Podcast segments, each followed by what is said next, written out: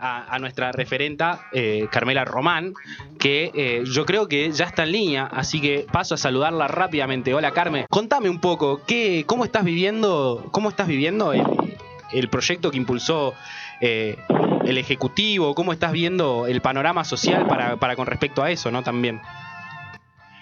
Es para mí un contexto muy novedoso ¿sí? Eh, no contamos eh, con capacidad de movilizar, o sea, estamos en un contexto de pandemia. Eh, si bien se han dado movilizaciones, no es, no es lo, que se busca. Entonces, es un contexto novedoso. También convengamos que la aprobación en, diputados en el 2018, la media sanción, respondió principalmente al pasilleo, ¿verdad? Digo, fue, fue una herramienta importante. Entonces, en un contexto de virtualidad, eh, el manejo político es, es distinto. Eh, entonces, bueno, eso es como representa toda una novedad a la hora de, construirlo políticamente el proyecto, de, generar el consenso y también eh, entendiendo como, bueno, ustedes hablaron, digamos, de gobierno de coalición, ¿sí? este proyecto de ley, el proyecto que presenta el Ejecutivo, no es el proyecto de la campaña, es distinto, está bueno, digamos, analizar las diferencias y, y analizar que, por lo menos desde mi perspectiva, eh, genere un marco eh, de consenso más amplio. ¿sí? Yo, yo lo banco mucho este proyecto. ¿Lo, bancás más que el de campaña? Vengo bancando No, este no sé si no sé si lo banco más que el de campaña. Me parece que no no, no es esa la, discusión. La, la discusión es eh, ver cómo se implementa y, y la discusión es cómo se aprueba, digamos, y, qué se puede probar. Uno presenta un proyecto y el proyecto en el proceso sufre modificaciones, siempre, ¿verdad? Sí. Eh, entonces los, proyectos se van a tratar los dos, ¿sí?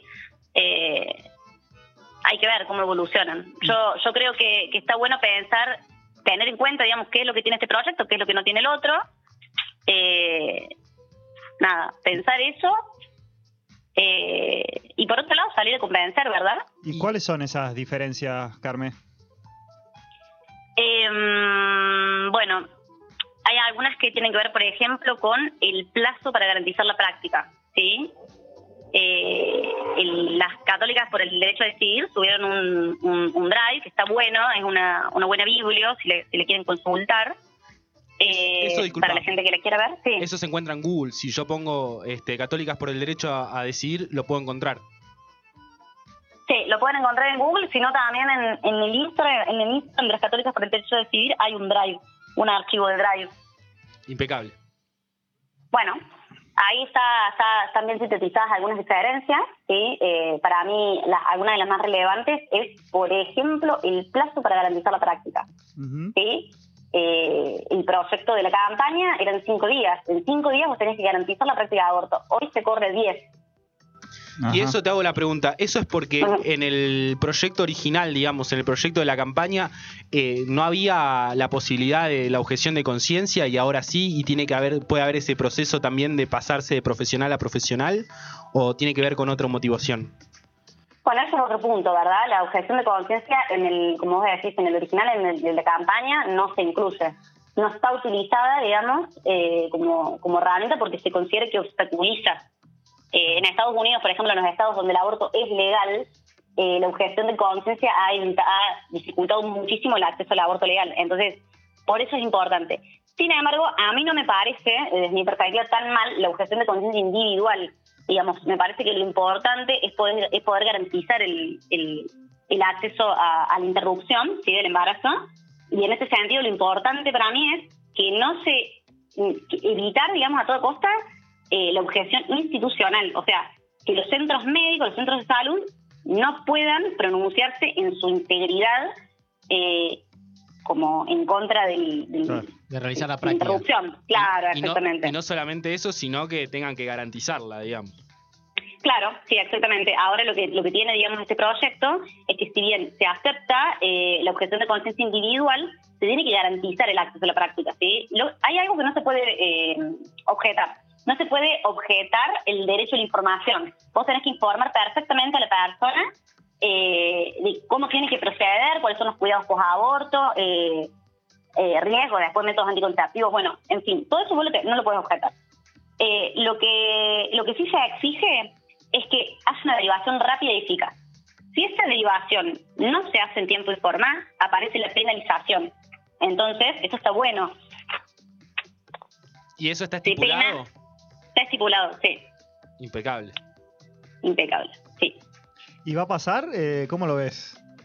¿Va a pasar eh, las dos cámaras? ¿Se va a convertir en ley? Vos sabés que Vilma Ibarra eh, tiraba, tiró, citó a, a Cristina eh, en, en el Senado diciendo, Cristina decía que es sobre esta cuestión de, de garantizar proyectos de ley, Cristina decía lo único que, que tiene garantía son los lavarropas, y me parece fantástica la, la frase. Eh, a los proyectos de ley hay que, que discutirlos y construirlos. Eh, en ese sentido, sí hubieron cambios en la composición de las cámaras. Hay una nota que está buena en Infobae, eh, donde, bueno, tiene como cierta cierto conteo de, de cómo está la situación actualmente. Eh, más o menos, en, en- en diputados hay, bueno, un- una percepción positiva del proyecto, ¿verdad? De la media sanción.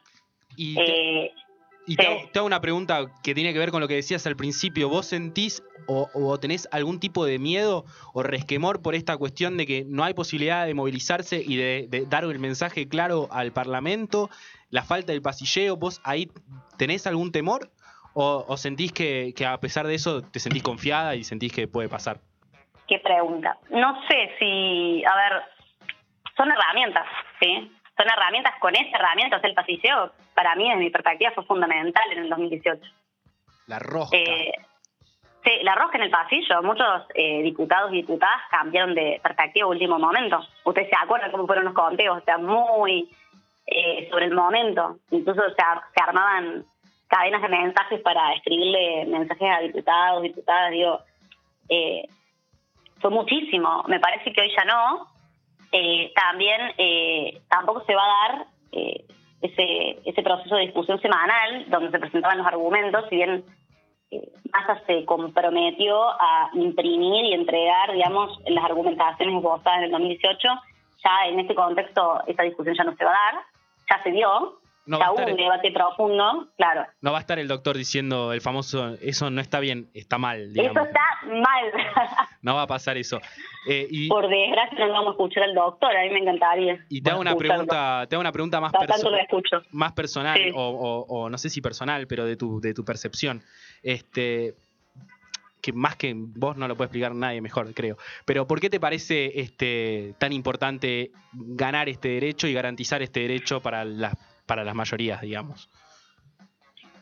Eh, Vos sabés que hoy eh, como que traté de, de- de leer un poco de, repasar apuntes sobre la sobre la historia de este derecho y por ahí eh, hay una frase eh, que, habla mucho de, del derecho al aborto es una deuda de la democracia, ¿verdad?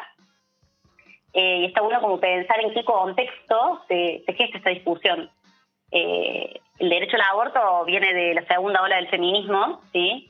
Eh, que es, hay tres olas, cuatro, estamos viviendo la cuarta ola del feminismo. La segunda ola fue mucho más popular que la primera. La primera es la de los derechos eh, del sufragio, ¿sí? los derechos de, de igualación con los derechos que ya tenían los varones. Eh, y esta segunda ola eh, encuentra algo clave y es cómo la capacidad biológica de procrear, es decir, nuestro útero, fue un elemento central a la, hora de, de determinar eh, ciertas prácticas de dominación, ¿sí? Eh, hay, hay algo que a mí me impacta mucho eh, y es en las grandes oleadas de, de, de natalismo y antinatalismo en Latinoamérica y en el mundo, ¿verdad? Esto tiene que ver, eh, por ejemplo, el antinatalismo en una época eh, con, con la famosa tesis maltusiana de que la causa de la pobreza era la superpoblación. Entonces, y- y- La risa fue hermosa. Fue hermosa. Y, y en- encontrando, digamos, que, que el principal problema era en Latinoamérica, en el Cono Sur y demás, eh, lo que se hicieron fueron esterilizaciones forzadas, ¿verdad? Eh, hubo una gran imposición de métodos anticonceptivos, no había información al respecto. Eh, Josefina Leonor Brown hace un desarrollo increíble de esto, también si alguien quiere consultarlo. Eh, y, y después su otra cara era, el- la contracara de esto era el pronatalismo. El pronatalismo, digamos, muchos gobiernos entendieron que tener hijos era fundamental para los contextos de guerra. eh, y, y en ese sentido lo que se hicieron fue impedir los métodos anticonceptivos, campañas para impedir el acceso. Entonces ahí vemos cómo de un lado y del otro el cuerpo de la mujer siempre, siempre fue usado como una herramienta geopolítica ¿sí? para la política pública sin darle lugar a la mujer a decidir, digamos, eh, a no ser simplemente una mera máquina reproductiva que engendrara hijos para la guerra o que controlara la pobreza eh, y empezar a, dejarla decidir, digamos, sobre su maternidad. Entonces, cuando uno piensa, digamos, eh, en, la práctica del aborto, la práctica del aborto tiene que ver con esto, ¿no? Con poder eh, apropiarnos de, de, nuestro cuerpo. Esto es, no es ni más ni menos que esto. O sea, hacerle frente a, algo tan histórico, algo que, en Latinoamérica, digamos, incluso tuvo como un, un empuje muy fuerte durante la dictadura, eh, un poco antes, unos años antes de la dictadura, y fue sofocado por la dictadura militar. Eh, por eso en muchos países occidentales el aborto es legal y acá eso fue... No, no sé si ustedes, como muy común esta idea de que eh, de que no tenemos aborto porque somos el tercer mundo. Bueno, no tenemos aborto también porque se hicieron dictaduras militares que sofocaron este proceso cuando se estaba dando en el resto del mundo. Entonces... Eh, claro, Carmen. Hola, Carmen. Es muy complejo. Perdón, Hola. Te saludo. acá estoy, eh, te mando un saludo. Eh, mi pregunta era sobre cómo se toma, eh, digamos, el feminismo. Ya sabemos que igual que el feminismo por ahí tiene bastante heterogeneidad. Eh, el timing, digamos, de Alberto. porque, o sea, se atravesó una pandemia, era algo de lo que él venía hablando, de que era una cuestión de emergencia. Y, lo, termina haciendo ahora a fin de año y escuchamos hace poco a Romina del Pla, por ejemplo, de Frente Izquierda, diciendo que es una medida distractiva. Eh, ¿cómo, ¿Cómo ves vos, eh, cómo se fue dando, digamos, esto eh, a, lo largo del tiempo y, cómo lo, lo, ves desde tu lado de feminista? ¿Qué querés que te diga? Eh, para mí, em, la verdad. A ver, los tiempos, los tiempos del Estado son los tiempos del Estado, ¿sí? Obviamente siempre hay una urgencia, pero por eso, digamos, este fue un contexto de mucha novedad también nos agarra en un contexto de crisis económica mundial. Eh, me, parece que no vivimos en un mundo ideal y que hay que hacerse cargo de eso, ¿sí? Eh, este es un gobierno que, ha intentado generar consenso y unidad y, la verdad es que mm, a mí me parece como... Eh, o sea, ya está, el, proyecto se envió, se envió ahora, es un muy buen proyecto. a mí me parece, me parece una mezquindad política, sinceramente, ponernos a discutir en este momento lo, los pormenores, digamos. me parece una mezquindad. Totalmente, lo importante, lo importante es, termina siendo siempre otra cosa, igual, ¿no? Eh, básicamente. Acá se tiene que garantizar el derecho al aborto, digamos, y eso implica generar un marco, eh, un marco de consenso. Y de hecho, me parece interesantísimo, por ejemplo, el, el, proyecto de los mil días, ¿verdad? También para generar ese consenso. Como la, la, la, el ejemplo más práctico de que acá se está defendiendo la vida, ¿no? Le, cuento a la gente que el proyecto de los mil días es, es, viene acompañando al proyecto de la legalización del aborto que acompaña a la maternidad. Este, cuestión de que la maternidad que no sea deseada no sea, pero la que sea deseada sea con, como tiene que ser y con las cosas bien, digamos. Así que nada, son, son cuestiones que como dice Carmela vienen, vienen a acompañarse, vienen a ayudarse y vienen a entrelazarse. Como, también eh, la educación sexual, integral, que también está eh, se está discutiendo con este proyecto. Sí, totalmente. Y en relación a la pregunta que me hacías antes, Lean, eh, también entendamos que la campaña, sí, la campaña eh, por el, la campaña del aborto legal, se hizo paso a paso, ¿verdad? Eso decía creo que Dora Barrancos. es el movimiento feminista se gestó pasito a pasito, entonces hay que tener paciencia. La paciencia es parte de la militancia el que no lo entiende, y lamentablemente ahí está la, capacidad de construir de cada uno. Ya lo dijo el viejo Perón, las revoluciones se hacen con sangre o con tiempo, ¿no? Viene por ahí. tal cual, tal Viene por ahí. Además, además que bueno, eh, tremendas batallas se han ganado. De hecho, que, esta discusión eh, se la esté dando desde el Poder Ejecutivo ya eh, me, parece un, me, parece un montón. Nunca alcanza. Es un montón. Nunca alcanza, pero nunca es tarde tampoco.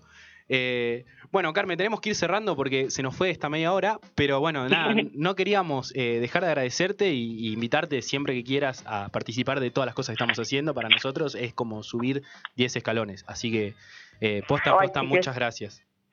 Les quiero un montón. Les quiero un montón, les escucho y les deseo lo mejor para que esto siga funcionando bien y que siga llegando a la gente que tenga que llegar. Me encanta. Eh, nada, te mandamos un abrazo y nos estamos viendo cuando la pandemia así lo permita.